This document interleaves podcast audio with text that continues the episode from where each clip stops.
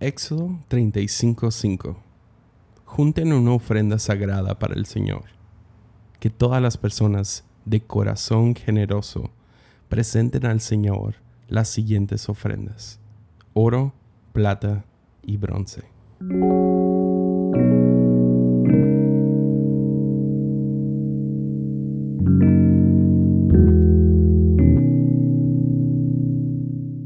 Paralelo no es exacto, pero si cambiamos un poco los detalles, podemos vernos a nosotros mismos en el desierto. Aunque la mayoría tenemos ciertas comodidades, pocos somos millonarios. La mayoría podríamos considerarnos en estatus de esclavitud económica, de alguna manera u otra, sirviendo al banco, pagando deudas, recibos, teniendo ciertas responsabilidades. Algunos ganamos un salario honesto, pero ya está apartado para ciertos compromisos. Terminamos el mes tan pobre como lo comenzamos. Soñamos con una tierra prometida donde fluye leche y miel en algún lado allá en el futuro. Pero por el momento estamos en el desierto, viviendo de quincena en quincena, de mes a mes, de año a año. ¿Ves? Si, si Moisés hubiera sido un recaudador de fondos profesional, hubiera mirado al pueblo judío en este momento y los hubiera juzgado con una sola palabra. Pobreza. ¿Qué estoy haciendo pidiéndoles a un pueblo que acaba de salir de esclavitud y están de, de, forasteros en el desierto? ¿Qué les estoy pidiendo a ellos dinero? Sin embargo, Moisés era un siervo que conocía a su gente. Sabía que esta gente habían recibido una libertad milagrosa de parte de Dios. En otras palabras, Él conocía el corazón generoso de su gente. Sabía que eran libres. Y en base a esto es que Él decide pedir.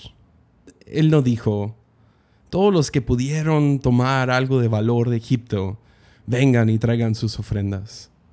Tampoco dice a todos los de esta clase social para arriba que ellos traigan las ofrendas.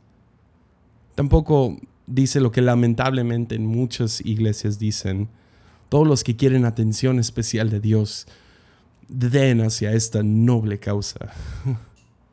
Es Moisés acude al corazón generoso, porque sabía que generosidad solo nace de gratitud y libertad.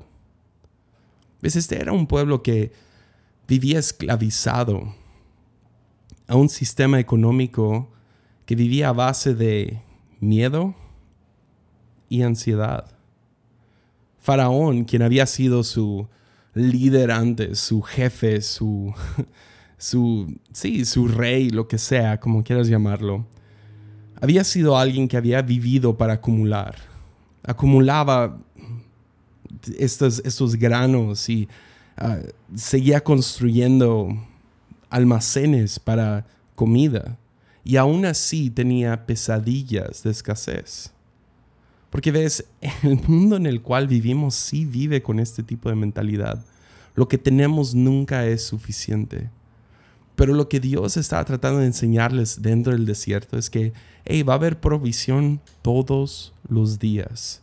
Pan va a aparecer todos los días. Ser el maná. Esos terminan siendo los codornices. Eso termina siendo el agua que sale de la piedra. Dios es ahora su proveedor. Entonces cuando Moisés acude a ellos, acude a ellos a base no de lo que tienen, sino quienes son. Es demasiadas cosas en nuestras vidas. Se tratan de ingreso, salario, posición, ascenso, beca. ¿Qué es lo que puedo obtener, obtener, obtener, comprar? ¿Qué es lo que puedo, no sé, qué, es el éxito en mi vida? No, pues es, es subir la escalera, ¿no? Pero en el reino, aún en un lugar desértico, reconocemos que hemos recibido misericordia y gracia por medio de la generosidad de Dios.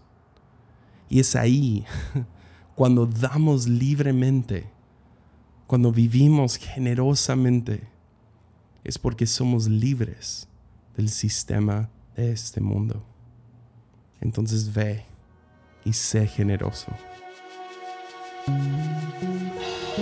Si te gustó este episodio y quieres escuchar más, te invito a suscribirte por medio de Spotify o Apple Podcasts.